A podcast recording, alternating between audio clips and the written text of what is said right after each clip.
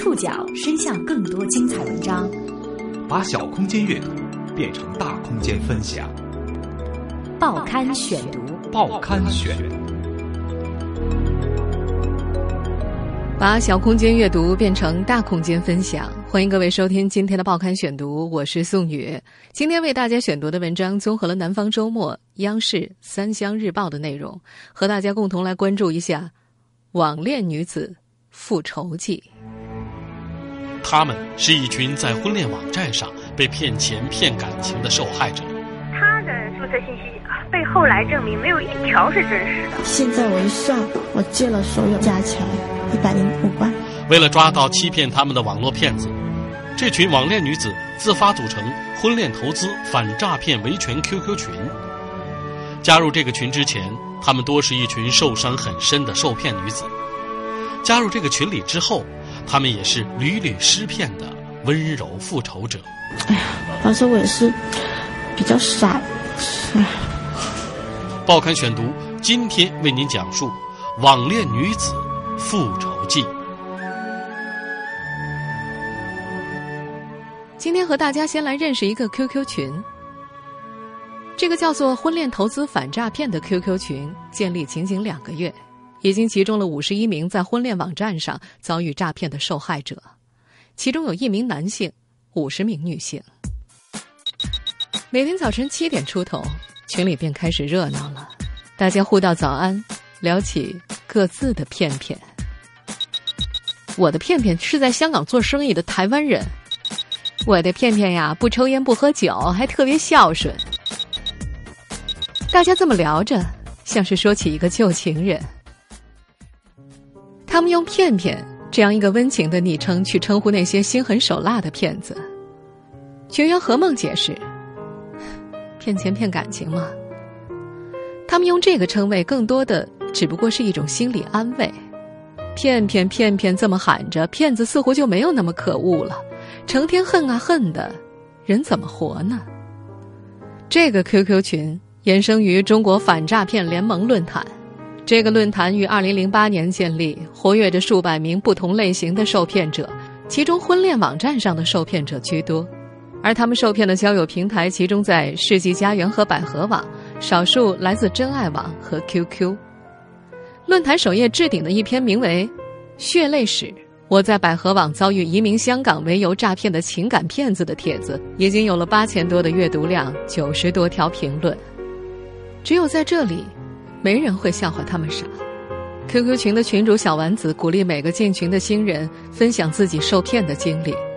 有人说着说着会迎来诸多类似“是呀，我当时也是这样的”附和，便越说越起劲儿，甚至自嘲起来。小丸子说：“这里的人，谁不是傻过一回呢？”四川成都的何梦是二零一五年二月二号入群的，他发现自己竟然还是幸运的，只被骗走了两万元。其他人的被骗金额大量集中在十万到二十万，五十一人的合计金额已经超过了四百八十五万。就像群里所说的那样，你总能碰到更惨的。近年来，利用婚恋网站实施诈骗的现象从未间断过。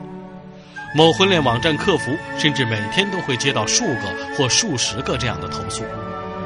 受骗女性大多为三十岁左右的单身女性或四十岁以上的离异女性。虽然骗子的手段在不断翻新，但基本遵循一个规律：给你画一张大饼，让你爱上他。报刊选读继续播出《网恋女子复仇记》。不可否认，在如今的中国社会，大龄单身男女青年多少会受些歧视。比如那两个大家熟悉的用来称呼大龄单身男女青年的词语“剩男”和“剩女”。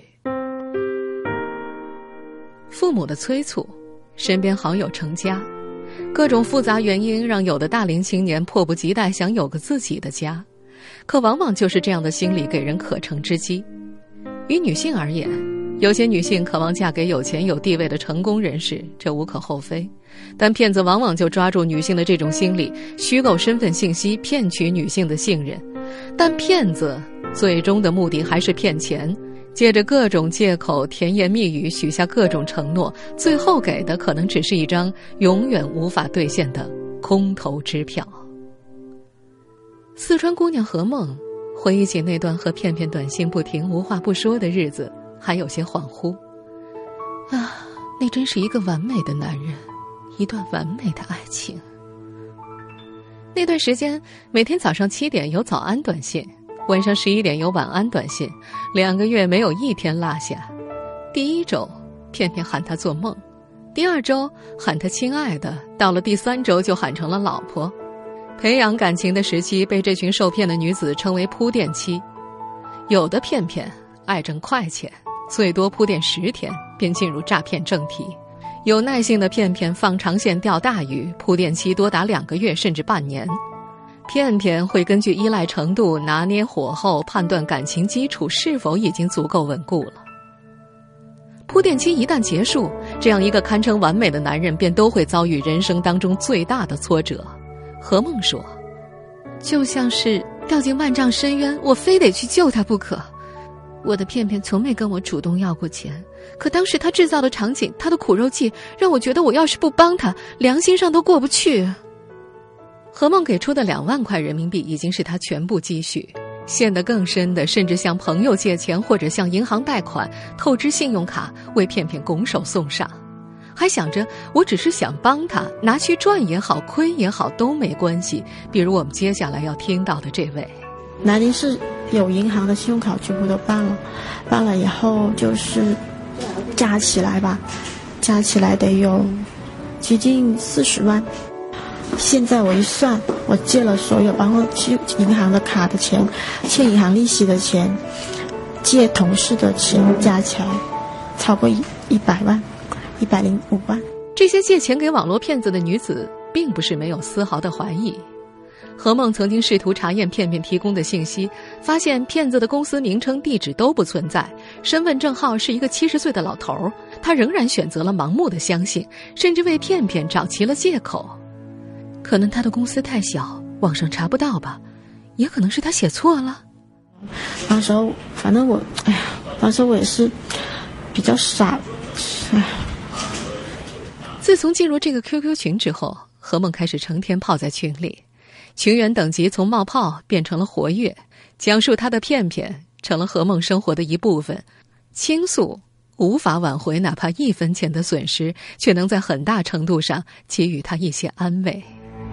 这个 QQ 群更像一个精神互助群，他们互相倾诉、互相鼓励、互相安慰。更让受骗的女子们兴奋的是，在所有姐妹的帮助下，她们设下圈套，骗了那个。欺骗他们的骗子。报刊选读继续播出《网恋女子复仇记》。陈霞进群的第一天便发现，自己的片片和何梦的片片竟然是同一个人，网名伟明，自称是个在香港做生意的台湾人。二零一五年二月初，伟明骗走何梦两万元之后消失不见。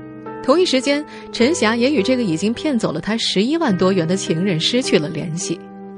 此时的陈霞仍然没有醒悟，直到她遇到和自己在同一座城市的何梦，他们核对了片片使用的照片、QQ、微信、电话号码和详细的剧本，最后还核对了声音，确认是同一个人。今年春节之后，伟明改头换面。用了新的头像、新的身份信息，在世纪佳缘网再度现身了。那时，何梦发了疯似的到 QQ 群里喊：“陈霞，我们的片片又出现了。”为了不暴露身份，何梦拜托群员王晴当先头兵，加了片片的微信。紧接着，王晴要到了伟明现用的 QQ 号，另一位群员林美上场，顺利成为伟明的 QQ 好友。与此同时，何梦、陈霞在世纪佳缘网上重新注册账号，更换了头像，虚构了两个又美又有钱的女性身份，重新吸引伟明上钩，成为好友。那段时间，每天早晨十点前后，伟明的头像亮起，一个人在 QQ 群里喊：“片片上班了。”四个人同时开始和伟明交谈，伟明常常不得不一人分饰四个角色，手忙脚乱。顾上了何梦，忽视了陈霞，安慰了林美，得罪了王琴。四个姑娘乐此不疲的将聊天截图发到群里，一模一样的剧本开始上演。何梦以一个预言家的口气说：“接下来他该叫我老婆了。”没两天，果然叫了。片片像是掉入了大家设下的圈套，逗得所有人捧腹大笑、拍手叫好。一时间，伟明成了所有人共同的片片。何梦用 Google 识图软件找出了伟明盗用头像的真身，一名泰国模特。在这个 QQ 群里，不少人都愿意费一番功夫找到自己片片的真身，多半都是网络红人。有的被骗女子还因此和真身成了朋友呢。但是，这样的做法只能够带来精神上的满足，虚构一个胜利的假象。为什么说骗倒骗子的胜利是虚构的胜利？这得从婚恋网站的火爆以及它的注册认证体系说起。如今，依托虚拟网络试图寻找现实爱情的人越来越多，龙蛇混杂之下，鱼目混珠者难免出现。报刊选读继续播出《网恋女子复仇记》。国内的婚恋网站最早出现在两千年年初，那时候这类网站还只是以 BBS 交友版的面貌出现，没有形成规模，也不成气候。两千零五年，以婚恋为名的网站相继上线。刚起步的时候，这些网站的规模不算太大，直到二零零九年才逐渐实现盈利。不过，随着近年来电视相亲节目收视率暴涨，这类婚恋网站的规模不断壮大。庞大的婚恋市场促使婚恋网站越发火爆。根据某智库机构二零一四年发布的一份《中国互联网婚恋交友市场分析报告》显示，二零一三年中国网络婚恋市场规模拥有二十点二亿，比二零一二年增长百分之三十一。二零一四年前三个季度的市场规模分别是四点九亿、五点三亿和五点七亿元人民币。目前，在国内互联网婚恋网站中，占据主要市场份额的前三甲分别是世纪佳缘、百合网、真爱网。比如，百合网就表示，他们的注册用户已经超过了八千五百万，而世纪佳缘则称，他们超过了一亿人。对一些大龄单身人士来说，最烦恼的莫过于被家人催婚。婚恋网站看似是一个简单又方便的选择。但是和所有对爱情充满期望、想便捷寻找到爱情的人一样，骗子也可以轻而易举的在婚恋网上注册一个虚假的账户。例如，在世纪佳缘网上提交注册资料的时候，网站会弹出一个窗口，其中有这样的文字：“世纪佳缘作为一个海量信息平台，从技术上和成本上皆无法确保每一条信息的真实性，也无法确保每一个会员的人品。”及其对待感情的态度，并提醒用户不要发生金钱和性关系。但是，只要点击“我承诺”，就可以轻松过关注册了。低廉的注册成本为骗子提供了可乘之机。早在2011年，一桩沸沸扬扬的中国婚恋网站第一案，曾在全国范围内引发广泛关注。我们来听听当时媒体的报道：国投信托产品经理刘晴在09年注册成为世纪佳缘网站的会员。二零一零年二月二日，该网站一名自称是国家电网能源公司财务总监的会员刘家国与他取得了联系。不久之后，刘家国就以自己的朋友在辽宁的开发项目需要融资为由，邀请刘晴去看项目。不幸的是，在去看项目的途中发生了车祸，刘晴骨折住院期间，不但没有受到照顾，反而遭遇了刘家国的恶言和拳脚相向。愤怒之余，刘晴通过朋友去了解刘家国的真实情况。结果令人大吃一惊，被告知，呃，被国家电网的工作人员告知查无此人。在车祸处理的过程当中，刘晴发现刘某在网站上的注册信息是虚假信息。几经周折，赔偿未果之后，刘晴将矛头转向了世纪佳缘。说刘家国很有意思，他的世纪佳缘的注册信息被后来证明没有一条是真实的。后续揭发的过程中，就陆续接到。其他的被刘家国骗的女士的电话和这个网上的这种帖子的留言，这些女士大部分都是在世纪佳缘认识刘家国的。我是这样想，就是说，我认为刘家国他已经不是他一个人了，在世纪佳缘上存在着大量的刘家国们，就是说他只是一个典型。二零一一年五月，刘晴向北京朝阳区法院提起诉讼，要求世纪佳缘赔偿其经济损失，并且返还服务费。刘晴起诉期间正值世纪佳缘赴美上市的关键时期，引发公众广泛关注。当时这个案子争议的焦点是，婚恋网站是否应该承担保证其所提供的信息真实有效的义务。这一年九月十九号，北京市朝阳区人民法院驳回刘晴起诉世纪佳缘的诉讼请求。当时朝阳法院的判决依据是，世纪佳缘在接到原告投诉之后，及时审查刘某信息，进行了加入准黑名单以及黑名单。网站上公布等处理形式，已经履行了审查监管义务，符合会员服务合同的约定，不构成违约。时隔数年，婚恋网站对于网站注册会员的信息核查是否更加严谨了呢？世纪佳缘的工作人员表示，目前该网站组织了一支数十人的网警团队，主要采取人工审核加智能网警系统的双重审核，负责接待会员投诉、调查取证。加黑处理等等，但所谓的五星级身份认证体系，也仅仅是鼓励用户上传更多的资料，提升信用等级，并非强制。二零一二年，国内两家最大的婚恋网站世纪佳缘和百合网曾经爆发口水战。当时的世纪佳缘 CEO 龚海燕公开指责百合网的实名制是虚假实名，把会员信息卖给线下婚介。百合网副总裁穆岩则反击称。实名制在二零一零年推出之后，诈骗类投诉下降百分之七十。世纪佳缘则回应：哪家婚恋网站都有骗子，谁也别说谁，这是五十步笑百步。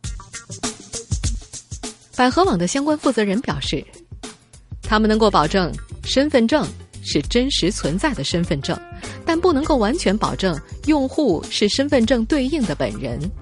这家网站还表示。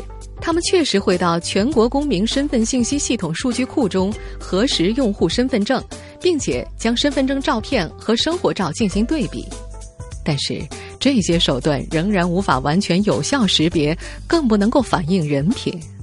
另外，这家网站收费的相亲产品当中，实名认证是强制的，而大众版产品的认证则是自愿的。实名认证并非强制。就算有实名认证，也不能保证是用户本人；认定是本人，也不能反映人品。婚恋网站将所有的责任推得一干二净。由此看来，于那些受骗者而言，反过来骗骗子，似乎是他们唯一能采取的反制措施了。报刊选读继续播出：网恋女子复仇记。说起和婚恋投资反诈骗 QQ 群的姐妹们一起骗骗子的经历，陈霞有些无奈。我们这些受骗的，现在反过来骗骗子，简直就是讽刺啊！但我们只有套住他，稳住他，再想办法套到一些有用的线索。他在就有希望，如果他消失了，可真的就一点办法没有了。北京中银银川律师事务所的律师赵凯杰介绍。此类电信诈骗的受害者，若到法院起诉，能否胜诉的关键在于关键证据的保全，例如转账凭证、通讯记录。但是前提必须是受骗者要掌握对方的真实信息，而这恰恰是何梦他们最苦恼的地方。即使他已经与片片交谈了四个月，他从头到尾也无法知道片片究竟是谁，片片人在哪儿。他查阅了大量的新闻，坚信成都、广州、台湾、香港、马来西亚等地一定隐藏着大量片片的窝点。于是，他时常想着，就在某个村、某条街、某条巷子里，一定窝藏着一帮专门混迹婚恋网的职业骗子。他的片片就是其中一员。他们或许还没结婚，也或者结了，在家人面前还是个好好先生。他们的办公地点应该是一个类似传销窝点的昏暗卧室，他们还可能是一个团伙，有导演，有军师，有剧本。实际上，何梦的想象并非没有根据。去年底，央视的焦点访谈就曾经曝光过一个利用婚恋网站进行金融诈骗的团伙。小张是浙江上虞的一家公司职员，去年八月初，他在一家婚恋网上登记了个人资料。很快，一位名叫小薇的女孩就主动和他联系上了，跟自己感觉蛮适合的，我就然后在他那个上面留了一个 QQ 号。对方自称是上海一家公司的会计，看过对方 QQ 空间的照片之后，小张动心了。